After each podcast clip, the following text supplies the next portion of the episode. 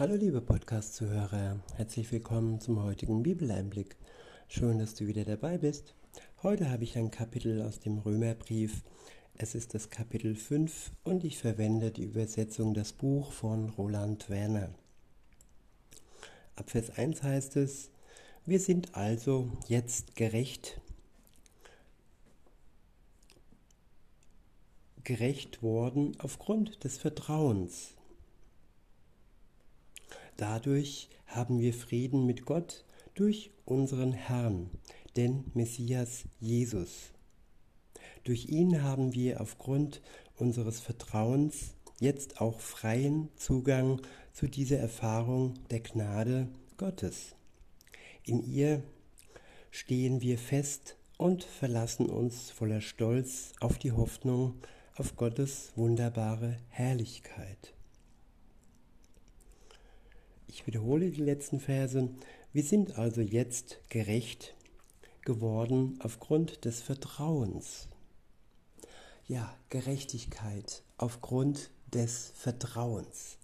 Gerechtigkeit nicht aufgrund unserer guten Taten oder weil wir so gute Menschen sind, nein, nur aufgrund auf das Vertrauen in Jesus Christus, dass er für uns Gerechtigkeit geschafft hat, die wir in Anspruch nehmen können, indem wir an ihn glauben und zuvor uns unsere Schuld eingestanden haben, sodass er uns erlösen kann, befreien kann von unserer Schuld. Und dann stehen wir gerecht vor Gott. Weiter heißt es, dadurch haben wir Frieden mit Gott durch unseren Herrn, den Messias Jesus. Ja, Gerechtigkeit und Frieden. Es ist geschlichtet. Der Streit, der Konflikt, die Trennung mit Gott ist aufgehoben durch unseren Herrn, den Messias Jesus. Weiter heißt es, durch ihn haben wir aufgrund unseres Vertrauens jetzt auch freien Zugang zu dieser Erfahrung der Gnade Gottes. Ja, freien Zugang zur Gnade Gottes.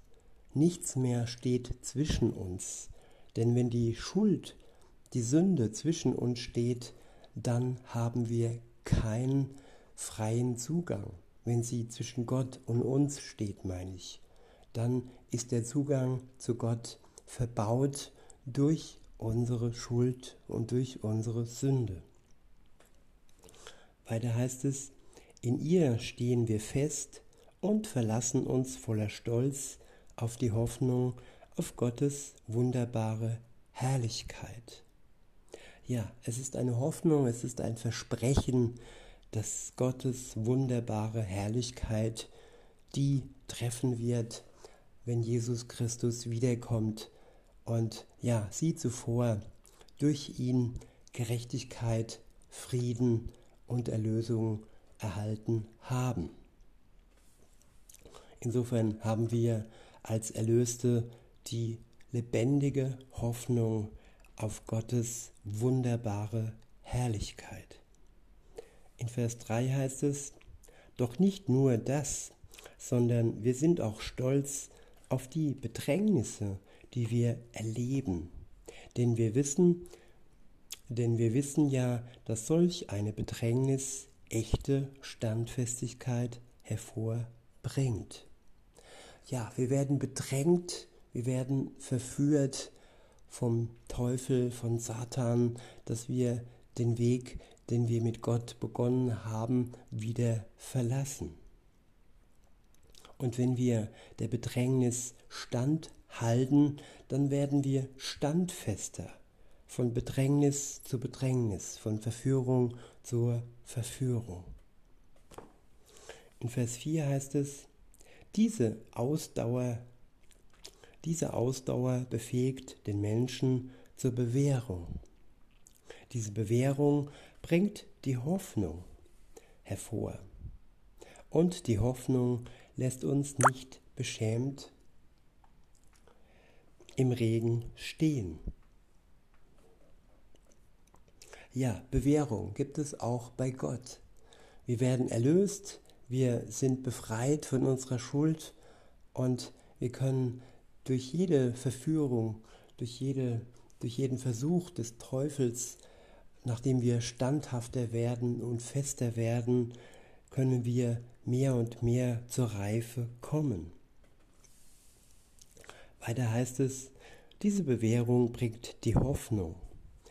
Die Hoffnung hervor und die Hoffnung lässt uns nicht beschämt im Regen stehen.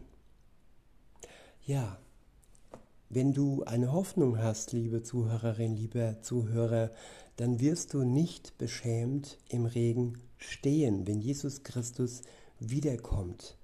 Und für alle die, die da nicht mit ihm eine Verbindung, eine Beziehung haben, ja, sie stehen dann beschämt im Regen da und haben die Chancen, die sie bis dahin hatten, nicht wahrgenommen. Weiter heißt es, denn es ist so, die Liebe Gottes ist ausgegossen worden in unsere Herzen durch den Heiligen Geist, der uns geschenkt wurde. Die Liebe Gottes wird ausgegossen in das Herz jedes Gläubigen, der das Geschenk des Heiligen Geistes empfangen hat. Und dann ist Hollywood tabu, nein, dann ist wahre Liebe äh, an der Tagesordnung, wahre Liebe durch die Liebe Gottes, die uns in unser Herz durch den Geist Gottes gegossen wird. In welcher Religion ist das denn möglich?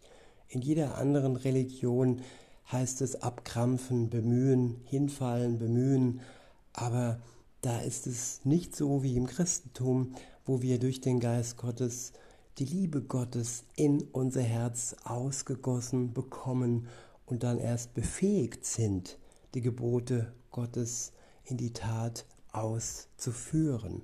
Und dann hört der Krampf auf und das Bemühen auf, dann haben wir die Möglichkeit, ja, seine Gebote im Leben zu befolgen. In Vers 6 heißt es, denn der Messias ist für uns gestorben. Gestorben, als wir noch ohne Kraft waren. Ja, zur von Gott bestimmten Zeit starb er für die Gottlosen. Ja, er starb nicht für die Gerechten, für die guten Menschen, die gute Wege taten, nein, er starb für die Gottlosen, die ihn nötig haben, die seine Erlösung und Befreiung nötig haben. Und nicht voller Stolz denken, sie könnten das alleine mit menschlicher Kraft schaffen, dass sie Gott gefallen. Aber nein, wir können Gott nicht gefallen alleine durch unsere menschliche Kraft. Nur durch die Gaben Gottes, durch seine Liebe sind wir in der Lage, ihm zu gefallen.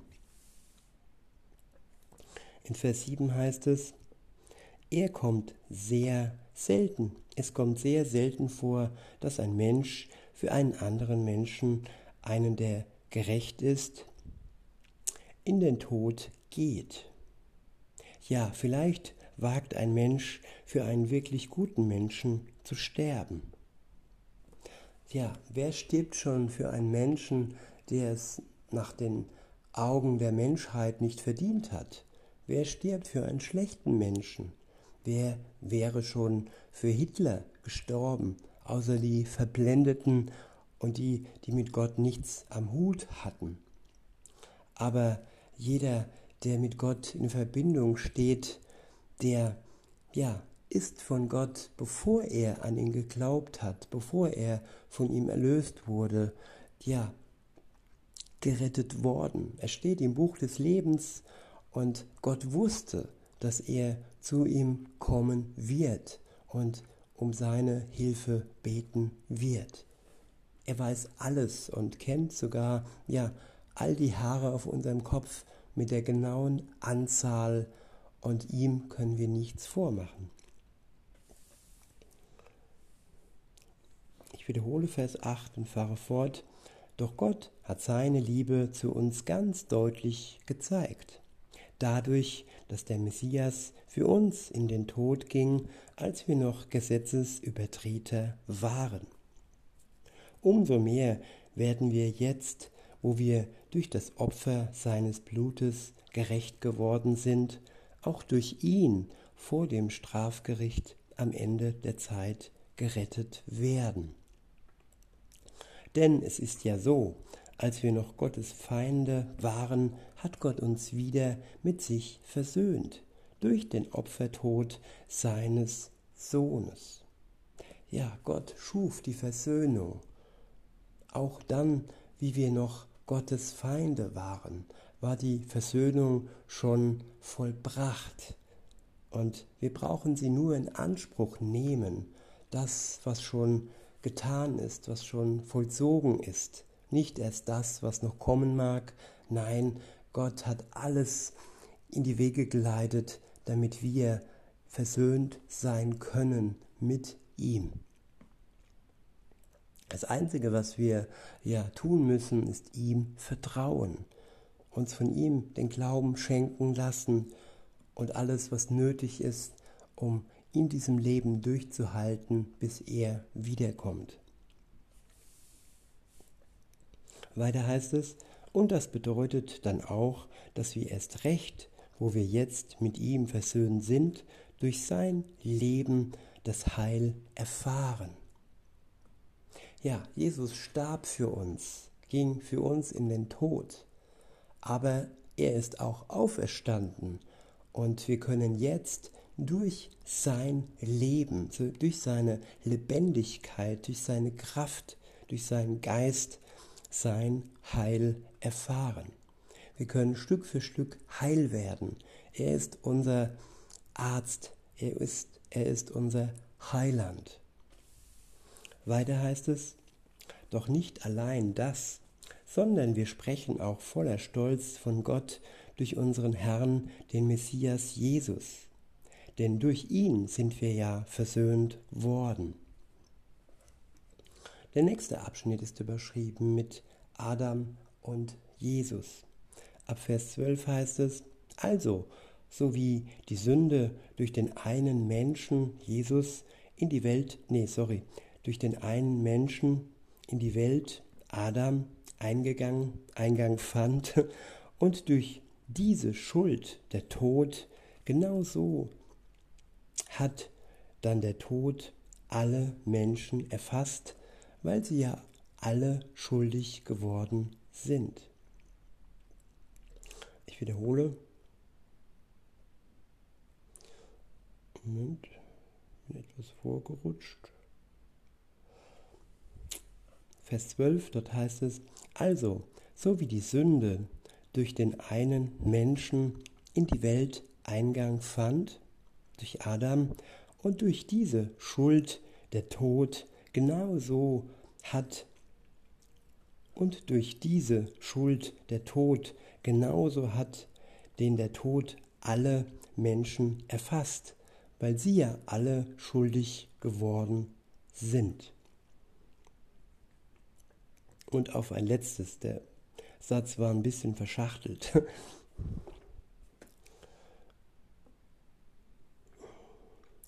Also, so wie die Sünde durch den einen Menschen in die Welt Eingang fand und durch diese Schuld der Tod, genauso hat dann der Tod alle Menschen erfasst, weil sie ja alle schuldig geworden sind.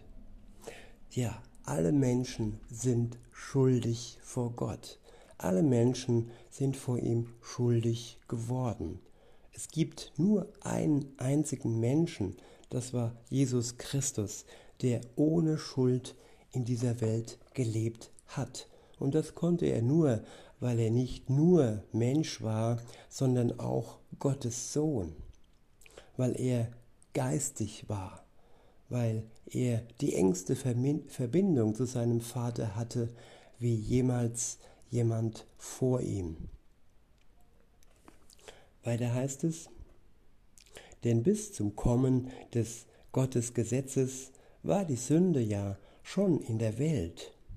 Doch die Sünde wird nicht angerechnet, wenn kein Gesetz da ist.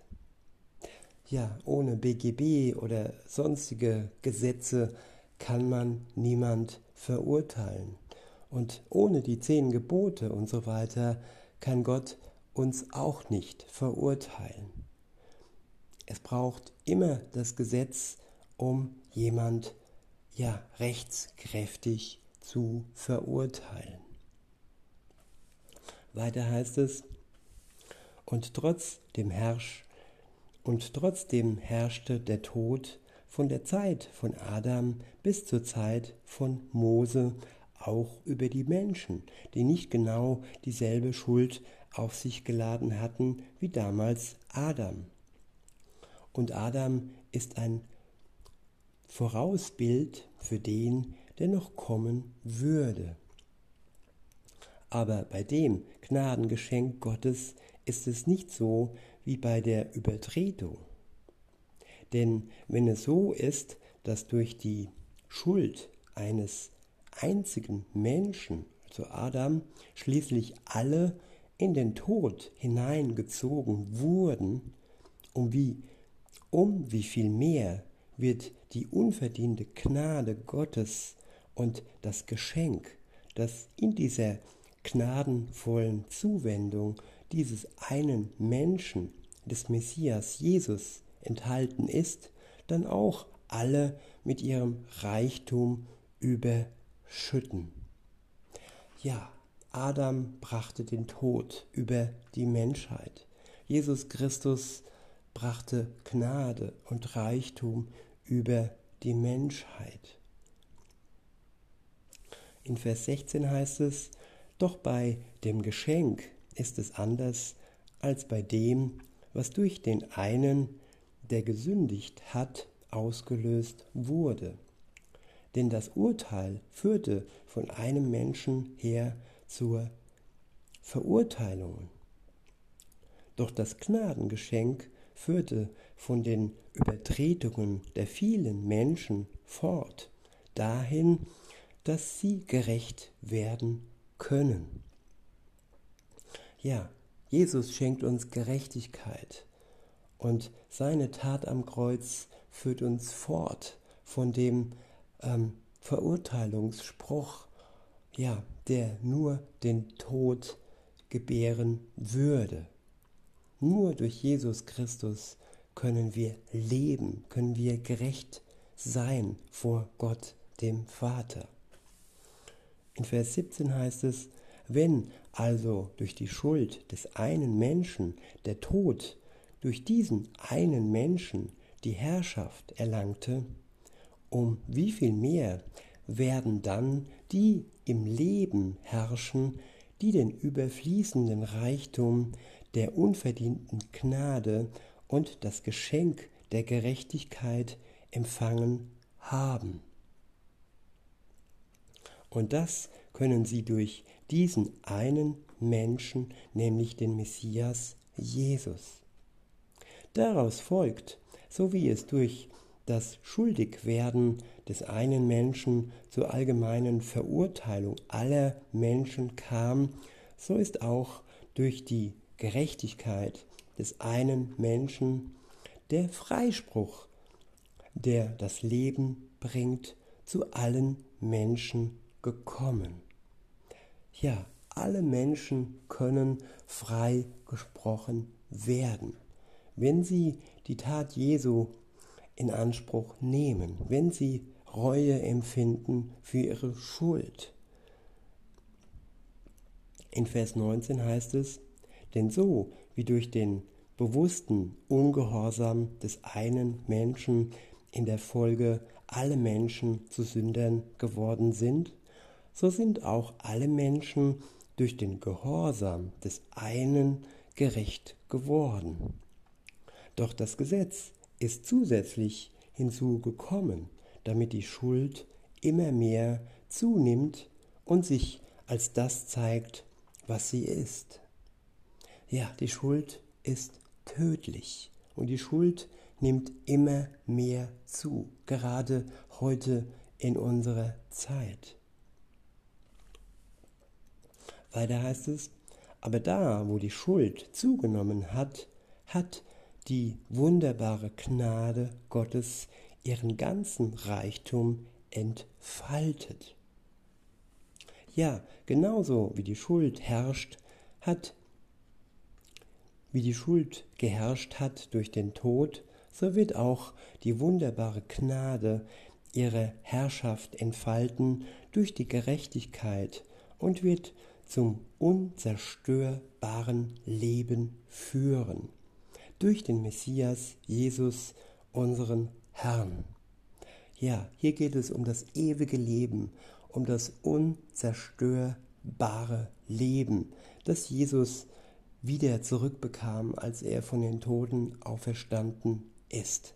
Es geht hier nicht um das irdische Leben, das er auch gelebt hat bis zu seinem Tod. Nein, es geht um das Ewige, das wir ebenfalls bekommen. Wir werden genauso auferstehen.